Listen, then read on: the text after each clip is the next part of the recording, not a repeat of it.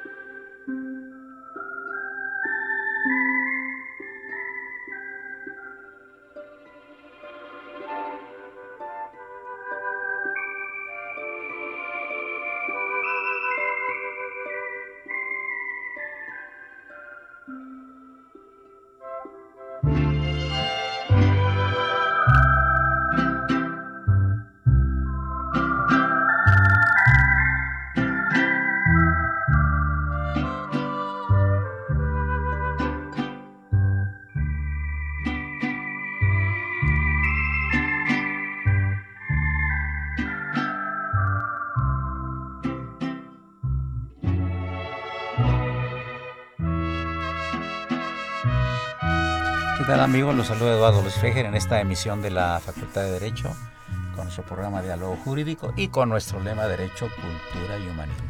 Primero felicitar al padre Cronos porque después de muchos años trae música muy bonita. Fíjense ustedes amigos que le pido su renuncia con carácter revocable cada lunes, pero hoy no se la voy a pedir porque trajo música muy bonita. Claro, seguramente por la, la edad del que está conduciendo el programa estás poniendo cosas en honor de eh, Carlota Amalia María Leopoldina que fue la esposa de Maximiliano, pero bueno, ya lo arreglaremos después del programa. Amigos, un gusto tener a dos personajes aquí en cabina, que son el liceo Mauro Jiménez Lascano, director de la revista Macronomía y un funcionario vertical de varias administraciones públicas con un conocimiento de la política mexicana, de la economía, es un egresado de la Facultad de Economía de la, de la UNAM, fue compañero mío de la secundaria 1, bueno, eso, eso no está en su currículum, porque si no, yo creo que lo vetan. Bueno, y le damos la bienvenida con mucho gusto. Ya platicaremos un poquito más adelante de más detalles, mi querido Mauro. Muy bienvenido a los micrófonos de Radio UNAM. Muchas gracias. Un gustazo, ¿eh? Doctor, el gusto es para mí.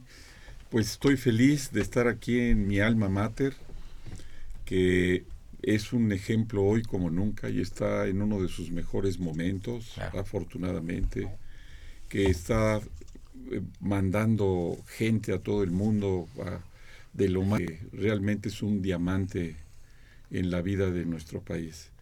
Les agradezco muchísimo y sobre todo en este momento en que el Club Primera Plana me ha reconocido como 55 años de periodista de vida profesional, que eso para mí es un orgullo. Muchas gracias Eduardo por esta invitación tan grande. Muy bienvenido, ya platicamos en un momento. Y el maestro Aren Olvera Escobedo, quien es presidente de la Academia Mexicana de Ciencias Políticas y profesor por oposición de la Facultad de Derecho. Por supuesto, la conducción alterna de Marilu González Covarrubias, a quien le agradecemos su presencia. ¿no? Pues amigos, miren ustedes, decía el padre Cronos hace rato cuando estábamos tomando un cafecito, que el programa empezó donde estábamos tomando el café, en un restaurante que está aquí cerca de, de Radio UNAM, y efectivamente haciendo tantas y tan gratas reminiscencias. Yo eh, tengo una gran cercanía con los presentes invitados y me une también una gran amistad obviamente con ambos, particularmente por la frecuencia y por estar en la Facultad de Derecho los dos con Aren Olvera, que además tiene unas anécdotas extraordinarias porque yo creo que fue posiblemente la gente más cercana al doctor Luis Recasensich, el famoso sociólogo y filósofo español, que honró con su presencia la Facultad de Derecho, ¿no? a partir de que llegó después del problema que hubo en la Guerra Civil Española. Y, y, y ahí pues, se pelean ahí en la facultad. Yo fui muy cercano al doctor Recasens. Yo creo que fuimos tres cercanos, que son Jorge Moreno Collado, Luis Moreno Piñero y yo. Pero el más cercano de los tres, definitivamente, fue Aren Olvera. Es más, lo decimos con pena, pero a él le tocó amortajar al maestro cuando falleció. Entonces, este, tiene unas anécdotas maravillosas y yo quise invitarlo para que platicáramos de eso y, al, maestro Mauro Jiménez Lascano, pues porque es un personaje de, de, la política nacional y del periodismo muy reconocido, pero conoció a personajes como el emperador Hirohito, eh, del Japón conoció al, este, eh, a la primera ministra de Israel, Golda Meir. ¿A quién más conociste así en sus viajes? A Pablo VI. A, Pablo VI también. A Pompidou, a Charles de Gaulle cuando vino a México, eh, al general Tito, al presidente Nixon.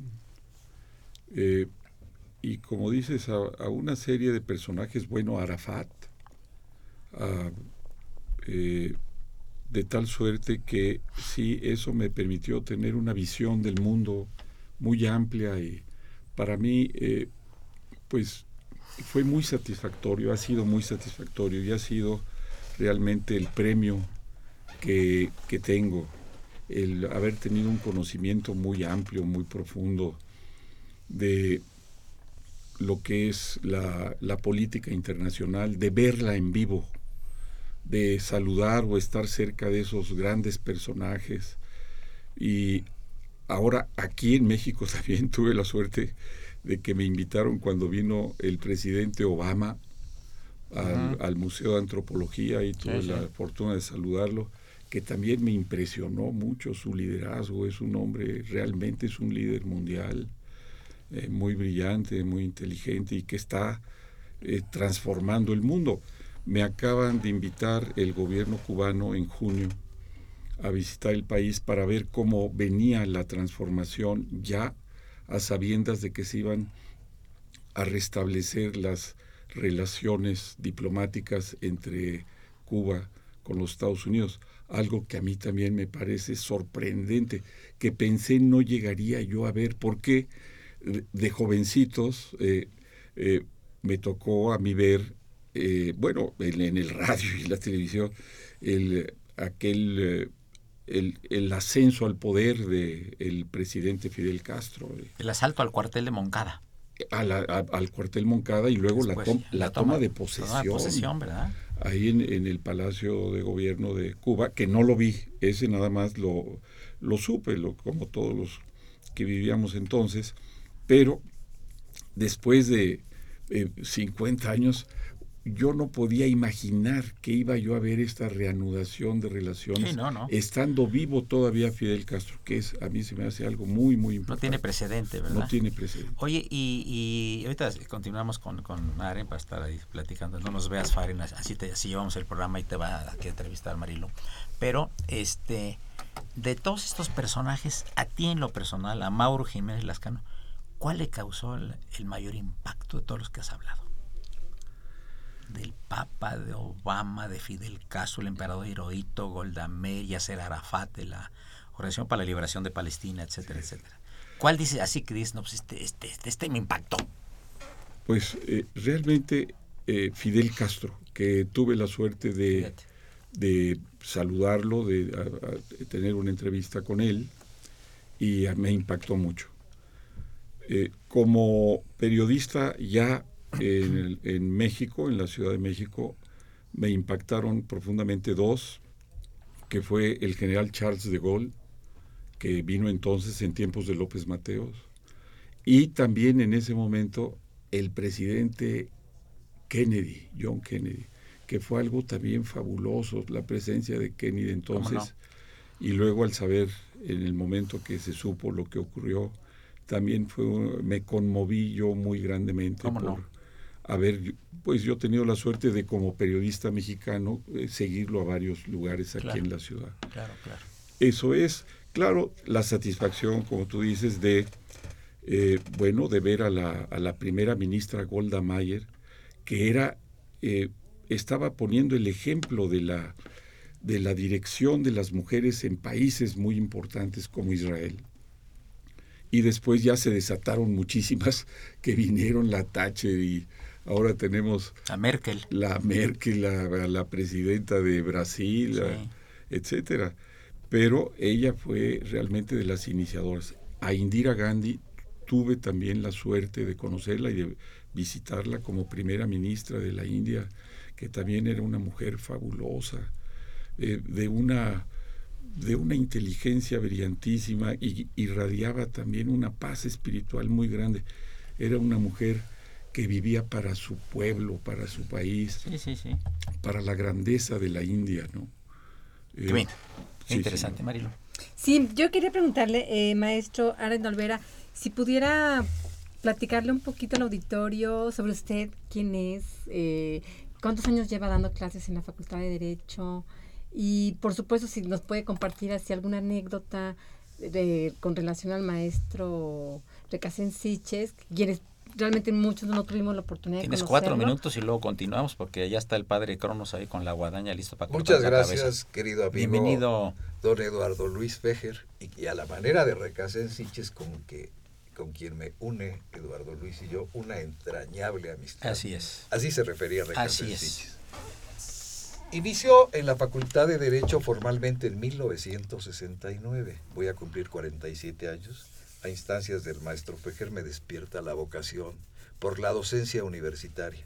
Con la maestra, la materia, la maestra materia que era en esa época la economía, historia del pensamiento económico esta materia dificilísima por todos los puntos de vista que socialistas, asociacionistas, precursores del liberalismo económico, la escuela liberal o clásica, los fisiócratas, etcétera, etcétera, etcétera. Tuve también la oportunidad de conocer al maestro Luis Recasensiquis, a quienes nos referimos hace un momento, a instancias del maestro Fejer, me dirigió la tesis profesional de 12 capítulos con el título, pomposo título, Jus Naturalismo Contemporáneo en el Mundo Hispánico. Se demuestra que el derecho natural tiene vigencia en conclusión a través del derecho positivo. Bien. Con Luis Recasén Siches, como se antecedió, me unió una gran amistad. Tengo varias anécdotas, no sé si estamos en tiempo todavía. tres minutos y luego continuamos, sí, claro. Podemos. Una, de ellas. Una de ellas que me pareció a mí estupenda, fabulosa, intitulada por mí Genio y figura hasta la sepultura.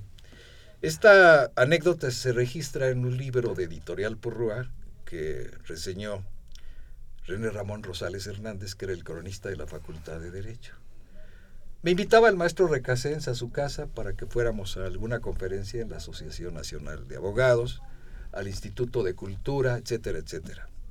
Salíamos de su casa Artistas 35 y se llama Lombardo Toledano en San Ángel. Y abordábamos el auto, me decía a los 30 metros, espere Aren, porque creo que he dejado conectada una clavija en la recámara. Puede haber un corto se incendia la recámara y luego se incendia la casa. Bueno, regresaba yo. Salía el maestro después de 10, 15 minutos. 60 metros adelante me decía, espere Aren, porque seguramente dejé prendida la estufa, hay escape de gas y mi ama de llaves, Juana, va a entrar con un cerillo, explota la casa y va a haber un incendio. Seguimos, salía el maestro después. Espere Aren, dábamos vuelta de Miguel Ángel de Quevedo. Porque seguramente la recámara de Sebastián, mi hijo, también tiene enchufada la lámpara y puede haber un cortocircuito y se incendia la casa. Por fin ya, 20 minutos más tarde salíamos. Bien. Desgraciadamente, años más tarde, fallece el maestro Recasensiches, fallece a los 74 años de edad, hace rato lo estábamos recordando. El maestro Fejer me invita a que yo me haga cargo, por consigna del rector Guillermo Soberón, de todo lo que se refiere a los funerales. Me toca a mí, ya lo dijo Fejer, me toca a mí el amortajar al maestro Recasensiches. Bueno, voy a la agencia correspondiente, me enseñan todos los servicios, escogí lo mejor a mi leal saber y entender. Bueno, estamos en el sepelio, el rector Soberón, el maestro Fejer, el director de la Facultad de Derecho, que era Pedro Astudillo, el director del Seminario de Filosofía del Derecho, una pléyade de maestros especialistas en filosofía y sociología. ¿Y tu servidor? Va descendiendo el ataúd y se detiene porque no cabía el ataúd. Y va para afuera otra vez. Y los sepultureros agrandan la fosa y viene otra vez nuevamente el descenso del ataúd y se vuelve a detener. En el segundo intento, cuando sale, recuerdo, espere Aren porque está pasando algo y tengo que regresar. Al tercero vuelve a detenerse para hacer más grande la fosa. Y esperaren porque tengo que regresar porque algo va a pasar. Genio y figura hasta, la, sepultura. Amigos, estamos con Mauro Jiménez Lascano y maestro Eno Olvera, por supuesto. Nos acompaña Marilu González Coballo Rubias y saludamos en cabina el niño héroe de la radio, Raúl Romero y Escudi. Soy Eduardo Luis Fejeres, el 860. Continuamos en un momento. Gracias.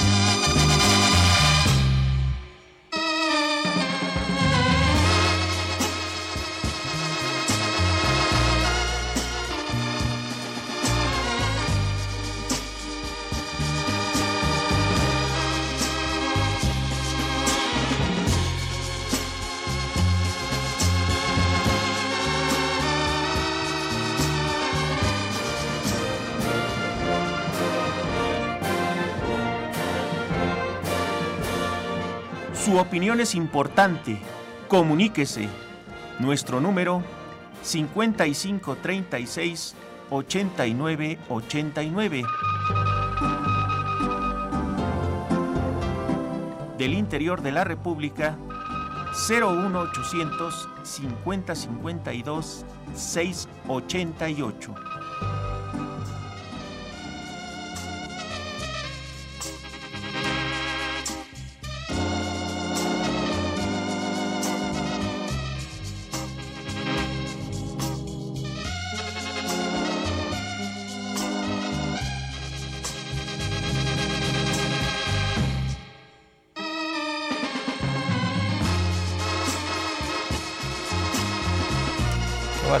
Nunca he visto Socorrito bailar tan a gusto en la cabina con esta música que le trajo el maestro Trejo. Qué barbaridad, qué barbaridad. Preciosa música, por cierto. Marilu. Sí, yo quería preguntarle, maestro Aret Olvera, si pudiera compartir con, nuestro auditorio eh, algunos de los cargos públicos. Oye, y su amistad con Pedro Ferri Santa Cruz, hombre, es muy importante. Bueno, ahorita lo digo. sí, sí, sí, sí. Bueno, pues prácticamente el primer cargo en la administración pública fue abogado del Banco Nacional de Obras y Servicios Públicos, donde era gerente jurídico, un distinguido maestro de la universidad, gente muy querida, muy reconocida, no por todos, pero una gente brillante, don Octavio Andrés Hernández González, Ay, cómo no, que fue jefe de la División de Estudios Superiores de la ah. Facultad de Derecho. Él me llevó a trabajar a la gerencia jurídica del Banobras. Después, cuando Octavio Hernández es secretario general del Departamento del Distrito Federal, a mí me nombran jefe de la Oficina Consultiva y de Estudios Legislativos, donde tuvimos la fortuna de elaborar bastantes proyectos de leyes y reglamentos. Fue un trabajo muy interesante del Distrito Federal. Posteriormente soy asesor del regente del Distrito Federal. Cuando José López Portillo llega a la presidencia de la República, a su amigo Pedro Ferri Santa Cruz lo nombra director general de Notimex la Agencia de Noticias del Estado mexicano, y Pedro Ferriz acuerda el nombramiento mío de gerente jurídico de Notimex. Y posteriormente, cargo muy breve, podría decir semanas, fui subdirector general de Notimex. De ahí Pedro Ferriz es nombrado director general del Canal 13 y yo me voy como gerente, director jurídico, director jurídico general de Corporación Mexicana de Radio y Televisión.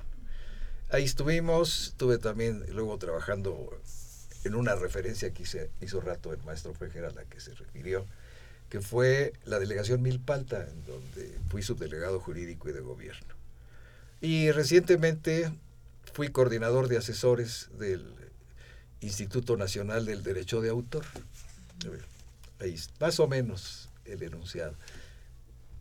Y la Academia Mexicana de Ciencias Políticas, de la que me enorgullezco, se funda en 1973 bajo los auspicios del maestro Luis Rubio Siliceo, quien toma el acuerdo con los expresidentes Miguel Alemán y Emilio Portes Gil, a quien yo llegué a tratar, Emilio Portes Gil, brevemente, pero tuve una charla muy interesante, como de dos horas, que será motivo de que refiera yo después esto, ¿no? En alguna otra ocasión.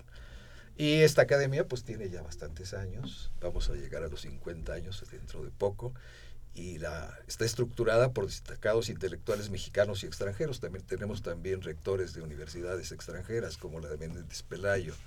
En fin, y, rectores, Luis Garrido estuvo con nosotros, don Raúl Cervantes Ahumada, Alberto Treurbina, Luis Recasensiches, Pedro Ojeda Paullada, recientemente que se fue, don Mario Rojas Avendaño, el decano de los periodistas de México, a quien tú trataste mucho. Así es.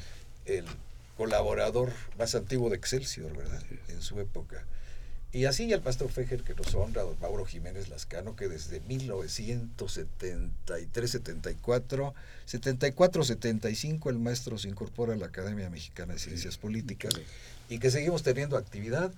Sesionamos cada mes en un desayuno sesión, sesión ordinaria y tenemos, tendremos una sesión extraordinaria el 9 de noviembre en la sala Manuel M. Ponce a las 7 de la noche va a ingresar Carlos Reta Martínez, mm. con un trabajo muy interesante. Muy bien. Eh, eh, nos eh, llama por teléfono el licenciado Claudio Ignacio Andrade del Club Primera Plana.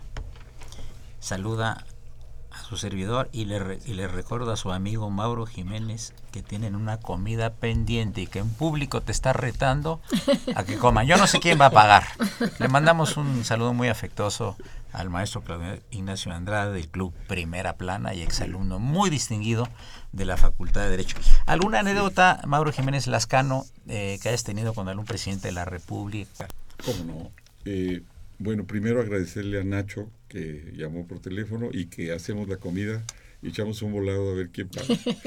y bueno, sí, eh, en, en el curso de estos 55 años, que luego volteo hacia atrás y digo, bueno, ¿cómo? La escuela donde fuimos a la preparatoria es un museo, le digo yo a mis nietos hoy, donde yo estudié ahora es un museo. Eso revela el paso del tiempo, la velocidad a que vamos. Entonces, a mí me tocó conocer en, eh, en el ejercicio y hablé con ellos al, presidente Adolfo López Mateos, que para mí, pues eh, tuve una gran admiración por él, fue un presidente muy brillante, ¿verdad? Al, presidente Díaz Ordaz también con todo lo que ocurrió, al presidente Luis Echeverría de la misma manera, eh, luego al, al presidente José López Portillo, al licenciado Miguel de la Madrid Hurtado, al licenciado Carlos Salinas de Gortari, al licenciado Cedillo, al mismo Fox que yo entrevisté, y aquí en la colonia del Valle le dijo, ¿y usted va a llegar a la presidencia? Y me dijo, yo voy a llegar, y me va a dar una entrevista, yo le voy a dar una entrevista, me dijo fue algo que yo no lo podía creer entonces cuando arribó Fox al poder. Pero así me dijo, yo voy a ser el presidente. yo le, me le quedaba mirando ¿está usted seguro? Sí, yo voy a ser, bueno. Y, y luego también Alicia Calderón tuve algunos encuentros con él, incluso desde que quiso ser gobernador de Michoacán y que ahí estuvo y no, no logró la gubernatura antes De, de ser presidente, pero un hombre también muy brillante.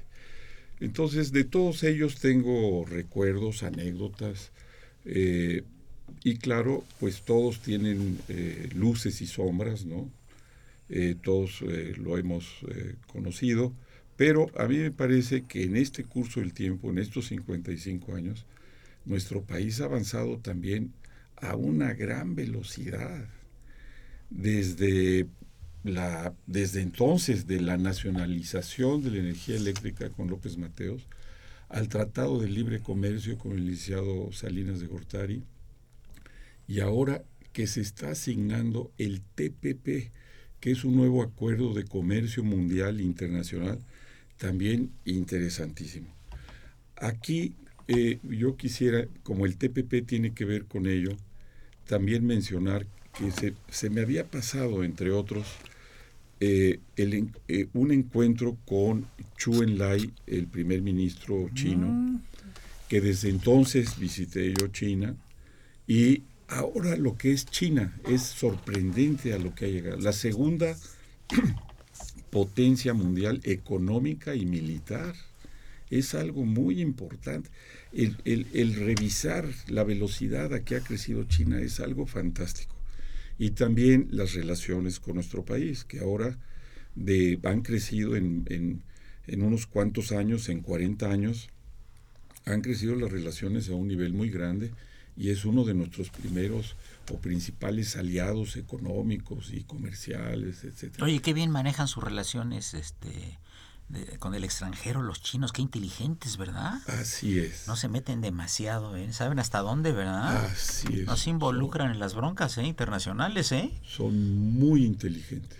Sí. Muy intel- tienen una política exterior muy desarrollada y les quiero señalar o decir también informar que en la suerte que he tenido es mil es- eh, como carrera 10 mil el español y mucho más el inglés los chinos creen que los idiomas son el medio más acertado de comunicación y están creando verdaderas legiones de traductores, de uno puede oír aquí eh, de, los, de los traductores chinos hablando un perfecto español. Sí, sí, sí, sí. Entonces eso es muy importante. Fíjate, Mauro, fíjense amigos del auditorio, que yo tuve hace como tres o cuatro años dos alumnos, no chinos, coreanos, que hablaban perfectamente español. Y les dije, ¿qué andan haciendo ustedes en la Facultad de Derecho en? Nos mandó el gobierno, porque queremos conocer la legislación mexicana, porque poco a poco se van a incrementar las relaciones diplomáticas y económicas. Fíjense ustedes la visión del oriental hacia el futuro, ¿verdad?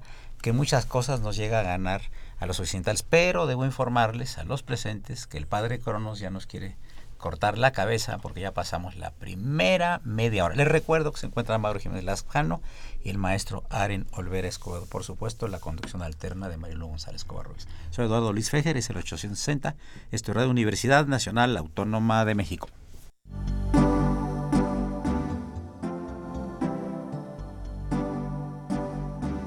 Está usted escuchando Diálogo Jurídico, Derecho, Cultura y Humanismo.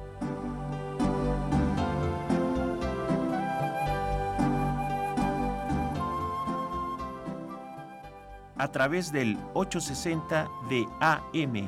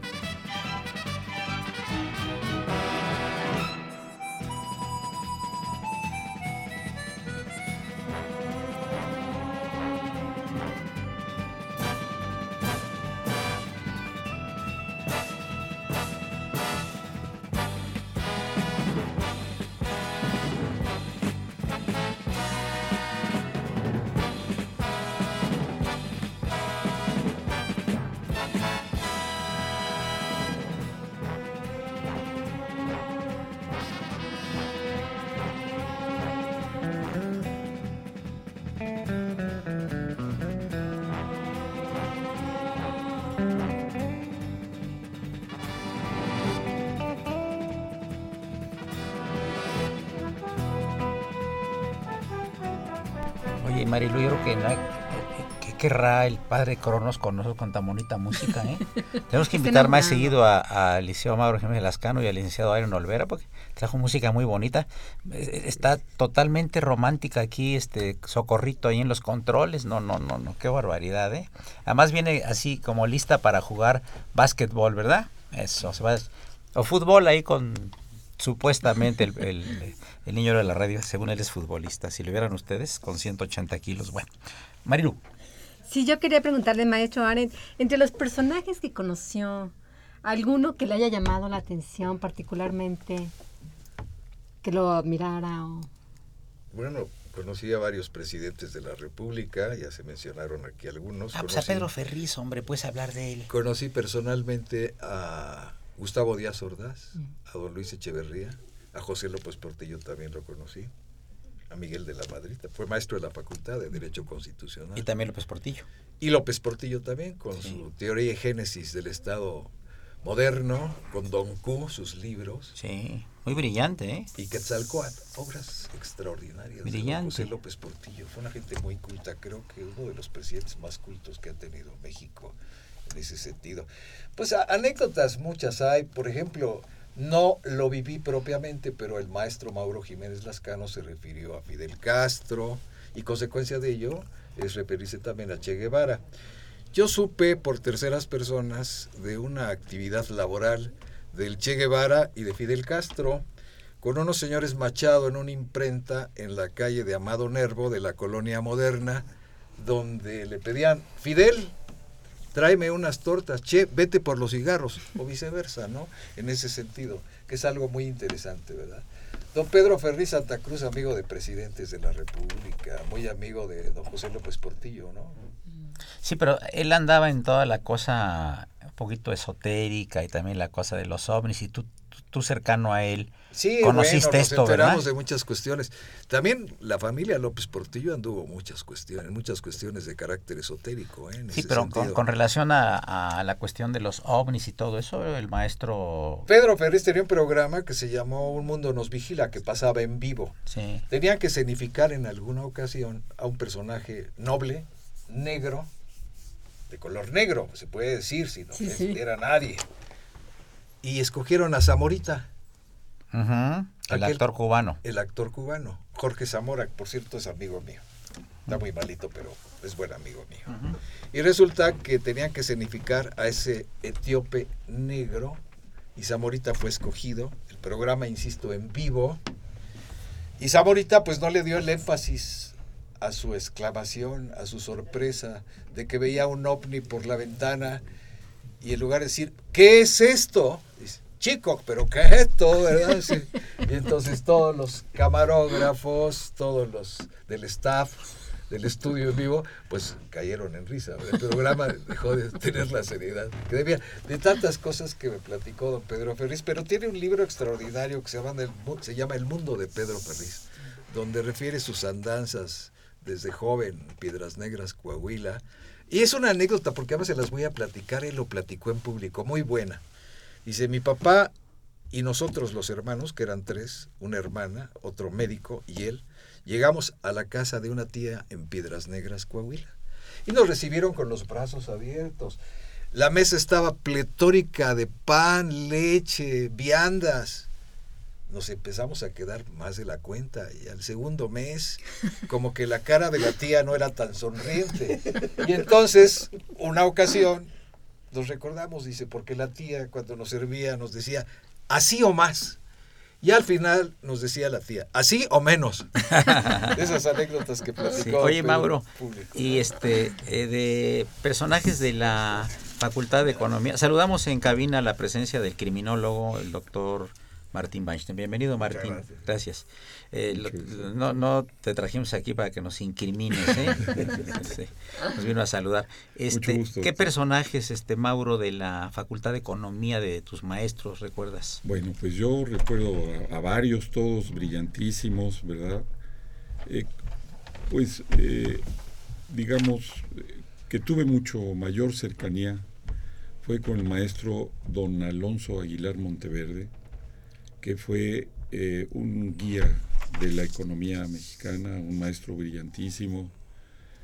Eh, que escribió los, eh, un libro muy famoso, entre otros muchos, escribió muchísimos. México, riqueza y miseria, junto con el maestro Carmona, que Sí. también era muy, Oh, muy prominente. eminente. Infortunadamente acaba de desaparecer el maestro Alonso y también Carmona ya desapareció, pero eh, entre ellos y, eh, crearon toda una corriente que estuvo el maestro Flores de la Peña, también que fue brillantísimo. Que La fue embajador en Francia, ¿no? embajador en Horacio. Francia y Horacio en, en la Unión Soviética. ¿Vive? también. Ya murió. Él infortunadamente se fue también, ya se adelantó. Ujú. Eh, pero la maestra Ifigenia Martínez, que ella Ay, está eh, vive, y está, y está en plenitud, con un pensamiento brillantísimo, Sí, fue sí, nuestra maestra también. Directora, ¿no? De la Facultad de Economía en tiempos del directora de 68, economía- ¿verdad? De Economía. El maestro Tamayo, hijo de, del de- de gran maestro Tamayo, que también fue mi maestro, o sea, los dos Tamayos. Eh, tanto el padre como el hijo, los dos brillantísimos, eran los más adelantados en materia de planeación económica, habían estudiado en el centro de Europa, en, en la Unión Soviética, en Yugoslavia. Entonces todo- todos ellos nos planteaban un mundo que ahora pues ya parece común y corriente para, para cualquiera, ¿no? Pero eh, eso eh, me sirvió mucho, sobre todo cuando periodísticas que ustedes me dicen, tuve la suerte de ir a la Unión Soviética en tiempos en que gobernaba algo que se llamaba la Troika, Ujú. que eran Brezhnev, Podgorny y Kosygin, porque ac- acababa de desaparecer o hacer a un lado a Nikita Khrushchev. Y, y gobernaban los tres, y entonces ahí te dabas cuenta de lo que de lo que era la economía eh, planificada, Planificada. socialista. Los planes Realmente. quinquenales. Tuve la, su- la suerte de conocer a Tito, a Josip Broz Tito, que también desarrolló Sí. la economía social en, lo que era Yugoslavia. Esos eran personajes. Que ¿eh? ahora ya no, es, ya no hay ese país. Sí. Y, y tampoco hay la Unión Soviética. Ya Sí. es dos países que yo visité que ya no existen. Pero ¿sabes qué, ¿Cómo Mauro? es eso? Yo platico mucho con mis alumnos y yo creo que la izquierda mexicana hizo un gran papel impulsando el desarrollo del país. ¿eh? Gracias a ellos, ¿eh? Así es. a estos economistas que fueron tus maestros y muchos abogados nuestros, muchos de izquierda, de una izquierda inteligente, Claro, ¿me entiendes? Presionaron que había que mejorar a la clase obrera, a la clase campesina, claro. incrementar la clase media, etcétera. Así es. Eh, coincido absolutamente contigo. Y no se les ha hecho justicia, ¿eh? Así es. Ese es el problema. Así es. Así es. Incluyendo a China. La China de Mao Zedong Claro. que visité Sí. y que eh, el contacto mayor fue con eh, precisamente con, con, con Zhou Enlai, que era el primer ministro brillantísimo, Sí, claro. y que desarrollaron un país, pusieron las bases de lo que hoy es China, Claro. que es algo fantástico. ¿no? Sí, sí, sí, sí, sí. Pues esas son las experiencias que he tenido y que he visto. Maestro Mauro, eh, yo quería preguntarle si podría compartir con el auditorio un poco sobre la revista de la cual es usted presidente. Le agradezco mucho, pues precisamente a raíz de entonces nos hicimos un grupo de amigos economistas en que está Muñoz Domínguez, Antonio Melo Añorbe, eh, eh, Carlos Ramírez y algunos otros, y que éramos mitad economistas y yo era periodista. Eh, Yo hice mi carrera siendo periodista. Sí, sí. Eh, de tal suerte que conjugamos ambas. Ellos sí eran economistas comple- de tiempo completo y yo pues era periodista, eh, periodista medio tiempo. Y entonces eh, así en una cena, reunión, eh, dijimos pues vamos a hacer una revista de economía. Y entonces integramos esta revista de economía que es periodismo y es economía. Y esto nos ha servido para estar permanentemente asomándonos tanto a la economía mexicana como a la economía internacional y nos ha permitido estar pues al día. Eh, no solo eh, teóricamente, no solo como se dice en una forma libresca, sino en vivo. Hemos viajado mucho, hemos recorrido todo el mundo y eso nos ha permitido eh, ver los grandes avances internacionales y los grandes avances de nuestro país. el país que yo viví en hace 55 años cuando empecé en el periodismo es algo muy diferente. Nuestro país es algo ahora mucho más grande y más rico y con más problemas, sí es cierto.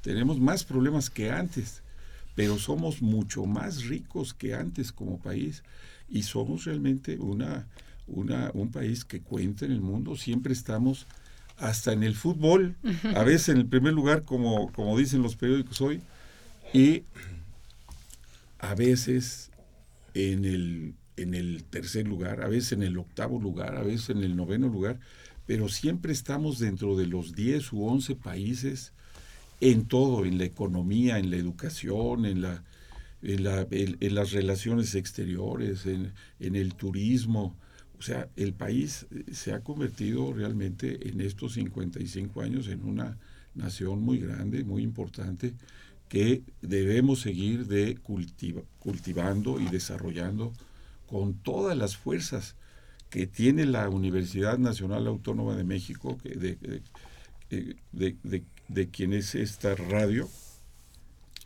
pero también todas las universidades, que ya son cientos, institutos tecnológicos, escuelas superiores, que nuestro país ya tiene cientos de miles de estudiantes, de profesionistas, de gente muy calificada y que eso, claro, con todo el resto de nuestra población, de nuestra gente, que se han calificado de muchas maneras más, pues estamos ocupando un lugar que debemos seguir mejorando en todo el mundo. Eh, Aren, eh, ¿Por qué la idea de, tenemos cuatro minutos en este penúltimo segmento, ¿por qué la idea de, de, Pedro Ferriz de adentrarte en este mundo de los ovnis, los planetas, visitantes, visitantes, realmente estaba muy interesado él en esto, ¿verdad? Sí, por supuesto, pero él no me adentra, yo por iniciativa propia me llamaba mucho la atención el tema, ¿no? Sí, sí. Y complementamos algunas cuestiones, ¿no? En ese sentido. Es un tema muy profundo que ahora cobra realidad. Antes platicabas de esto y te llamaban demente. Ahora platicas de esto y surge la reflexión totalmente en todos sentidos. Porque hay muchos elementos, ¿verdad? o sea, que evidencian. Lo que pasa es que las fotografías luego no son muy claras de los llamados ovnis, ¿verdad? No son muy claras, pero mira, hay una reflexión muy importante. Como llega un rayo de sol a la Tierra, llega un rayo de sol a otro planeta, mm. en igualdad de circunstancias, o diciendo de otra forma, en análogas circunstancias, análogas condiciones, o en análogas condiciones, análogas circunstancias. Entonces, la vida es universal. Siguiendo las reglas de la razón, ¿verdad? Está, muy cartiano aquí, cartesiano, ¿verdad? Sí, no, no, no, francamente, no. Ya, ya con eso nos dijiste todo. Este, eh, me estaba diciendo el maestro padre Cronos, que una vez le escribió una carta a don Pedro Ferriz y eh, que se la contestó. Ya nos platicaras de que a lo, mejor fue le estaba haciendo una petición económica y te la contestó que no tenía, porque nunca sabe uno, pero ya nos platicarás más adelante. ¿A quién le dicen el padre Cronos, perdón? Eh, padre Cronos es, el productor del programa. ¿Y se llama? Francisco Trejo. Pero tiene 11 o 12 años aquí ah, y tiene un reconocimiento ya nacional e internacional como el Padre Cronos. Padre Cronos porque no por cuestión religiosa, sí, el tiempo. por el tiempo es el que maneja el tiempo. Así es. Sabe virtud de conocer el tiempo. Conociste a Renato Laduc también, ¿verdad? Ahorita nos platicas de él. Pasamos al siguiente y último segmento y le recordamos que tenemos el honor en estos micrófonos tener a dos personajes muy distinguidos como son el liceo Mauro Jiménez Lascano y el maestro Adrián López Escobedo. Y por supuesto, la conducción alterna de Mailo González Covarrubias. Continuamos un momento. Gracias.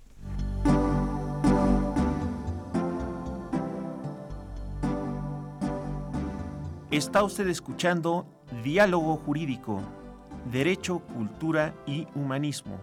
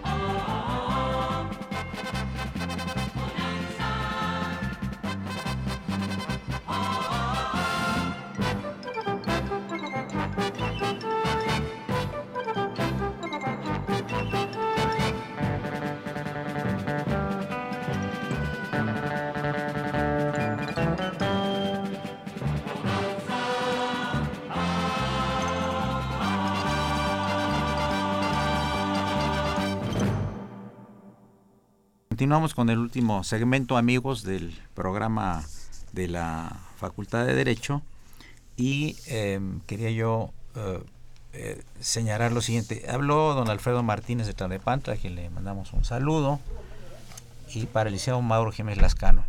¿Qué opina de la ausencia del liceo Granados Chapa? Hasta hoy, él, o sea, el liceo Martínez, no ha visto a nadie tan grande como Granados Chapa. Yo comparto esa opinión. Y luego, ¿qué libros ha escrito usted, maestro Mauro Jiménez Lascano. Le agradezco. También yo comparto, eh, conocí muy de cerca al maestro Granados Chapa, uno de los más grandes periodistas de México, y que lamenté yo en su momento, seguimos lamentando su ausencia ahora, y que llevó además a Radio Universidad a un nivel muy alto, muy grande. Eh, siempre un hombre muy digno, muy recto, eh, muy mexicano, muy patriota, muy social, siempre viendo por, la, por el pueblo mexicano, por los trabajadores y sobre todo también por el periodismo. Yo tuve la suerte de tener un contacto intenso con él de muchas maneras y siempre mi admiración y respeto para él. Eh, del, mismo modo, es momento de eh, recordar también que el periodismo es hoy mucho más grande que antes. No porque antes no se hubiera ejercido la libertad de expresión, porque mucha gente dice, no, no había libertad de expresión, no había esto. No, la libertad de expresión en México viene desde que se hicieron los primeros periódicos desde don Miguel Hidalgo con el despertador americano y luego eh, y antes también en el virreinato había los periódicos criticando al rey. los metían al bote, los llevaban a la Santa Inquisición a las galeras, pero sí, había. Los, los periódicos de la Revolución Mexicana, los previos. El hijo del aguizote. El, el, aguizote y el hijo del aguizote. Que por cierto, el maestro Granados me parece que hizo algún, algún texto. algún texto sobre ese tema. Y bueno, no, el periodismo es, es, hoy más grande que nunca. Yo antes se decía que el periodismo era el cuarto poder. Cuando yo empezaba, que era jovencito, los diputados, senadores y los políticos decían, ya llegó el cuarto poder, no a mí, sino a, los periodistas que llegamos, digamos, así juntos, ya, ya llegó, ya está aquí el cuarto poder. Pues no, ahora es el segundo poder, o sea, eh, realmente ahora es el gobierno tomando casi como el gobierno como una unidad, el ejecutivo, legislativo y judicial. Y el segundo poder es el periodismo y los medios de comunicación, porque ahora es cuando más se nota el equilibrio entre el gobierno y los medios de comunicación. Y lo digo hoy que hay tantos partidos políticos, porque por otro lado, Hoy todas las corrientes ideológicas y partidos políticos están en el gobierno. No hay partido que no tenga un municipio, un gobierno local, estatal y el federal. O sea, todo está en el gobierno. Por eso, de esa manera, eh, sí hay, hay un gran avance, una conformación muy diferente, muy distinta, donde los medios de comunicación ahora hacen el equilibrio ante los partidos y el gobierno. Entonces, eso es, muy importante y es algo absolutamente nuevo que yo lo puedo decir que, vi cómo funcionaba antes el, digamos, el establishment que se llama, ¿no? El establishment mexicano. Así que, eh, pues, eh, eh, le agradezco al, al, al, al, compañero que nos llama. Y yo escribí dos libros y espero escribir otros todavía. tu biografía te la pedí hace Mi biografía me la... Pero yo escribí... La autorizada, ¿eh? No la no autorizada como le hacen en Estados Unidos. Precisamente bajo la guía del maestro Alonso Aguilar, eh, realicé mi tesis profesional entonces sobre la integración económica de América Latina. Él, él me guió esa tesis. Y el maestro entonces decía que pues había resultado con algún tipo de interés y él decidió editarla en un editorial que él había puesto junto con otros intelectuales muy importantes que había entonces, que eh, se llamó Editorial Nuestro Tiempo. Y editó más de 500 libros, esa editorial, y entre ellos editó mi tesis bajo ese nombre la integración económica de América Latina, pero estoy hablando de 1967, 67, donde ya se planteaba o que América Latina se integraba o que los Estados Unidos nos iban a absorber. Esa era la tesis que se planteaba entonces. Y pues todos sabemos qué ha ocurrido. Estamos todavía en medio de eso, ¿verdad? Estamos todavía como ya muy imbricados con los Estados Unidos pero no debemos dejar de tener los ojos puestos hacia América Latina, que esa es nuestra fuente de, solidaridad y de hermandad económica, política, social. Entonces, creo que todo eso debe ser. Ese fue uno. Y estando mismo, eh, siendo todavía yo, eh, estando ya en la elaboración de mi tesis, pero eh, lo hacía yo desde el, trabajando para el periódico La Prensa. Eh, que está en Basilio Vadillo, ustedes se acuerdan. Y eh, me tocó ir a cubrir unas elecciones municipales en Tijuana cuando vi algo en televisión que se hacía eh, mucho barullo y es que estaba, habían matado a Bob Kennedy. Sí, claro. Entonces la prensa, la, la televisión americana y la prensa se enloqueció y estando yo en Tijuana, entonces el periódico me ordenó irme a Los Ángeles. Y desde entonces seguí todo el recorrido de lo que pasó con Bob Kennedy y escribí un libro que editó ese periódico, la prensa, eh, eh, que se llamaban Populibros. y, que, y que fue de mucho... Eh, circuló mucho, le gustó mucho a la gente porque, más que otra cosa, era un reportaje. Pero esos son los dos que he escrito por el momento pero yo tengo todavía en mente escribir por lo menos unos 10 claro, más. mínimo. Muy bien. 100%. Pues amigos, llegamos eh, prácticamente a la parte final del programa. Yo le agradezco muchísimo y muy cumplidamente a mis queridos amigos Eliseo Mauro Jiménez Lascano, director de esta revista Macroeconomía muy prestigiosa, eh, y al maestro de Olvera Escobedo, presidente de la Academia Mexicana de Ciencias Políticas y profesor por de la Facultad de Derecho. Muchas gracias por su presencia aquí en el programa de la Facultad de Derecho. Eh, fue una operación de Socorro Montes, que hoy la vimos muy contenta con la música que trajo el padre Cronos don Francisco Trejo. La imagen propiamente, buena imagen del programa, ante nuestro productor don Francisco Trejo, a quien saludamos con el afecto de siempre. Asistencia de producción Raúl Romero Escuti, el niño oro de la radio, y Yari Yari con acento, sin acento, Yari Hernández, nuestra asistente de producción. Gracias Marilu González Covarrubias por tu presencia. Saludos al maestro Burgoa, Francisco, que es nuestro asesor editorial. Creo que ya escuchan los pasos de Bárbara Schettino, que es la María Calas de la radio. Tenemos una María Calas de la radio, ya escuchan sus pasos. Ya está entrando en este momento a la cabina y saludamos con el afecto de siempre al criminólogo Martín Weinstein. Muchas gracias a ustedes, Eduardo.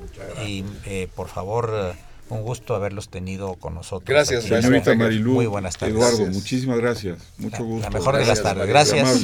Buenas tardes al auditorio.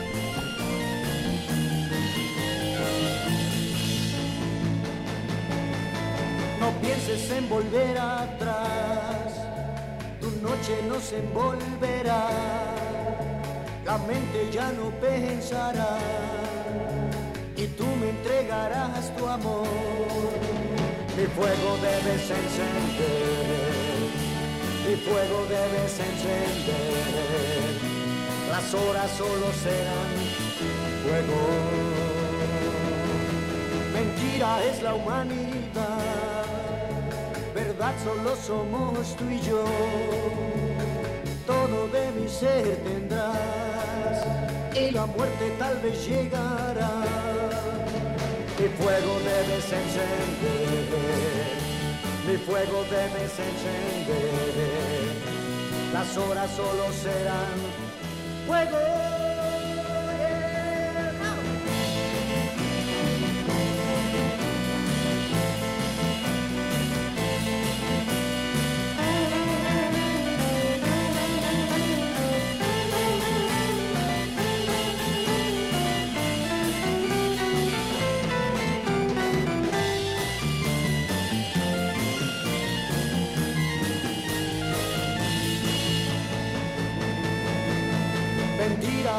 Humanidad, verdad solo somos tú y yo.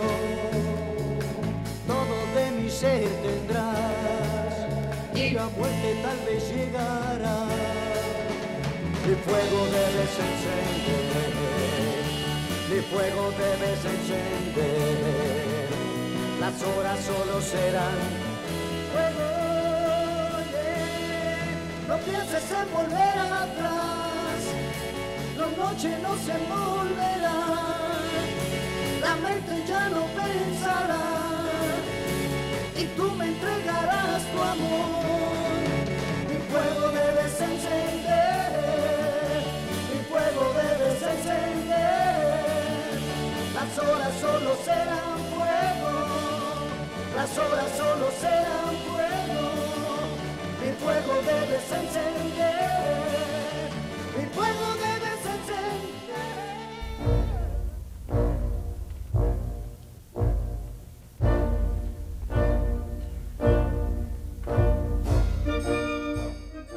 Diálogo Jurídico fue una coproducción de Radio UNAM y la Facultad de Derecho.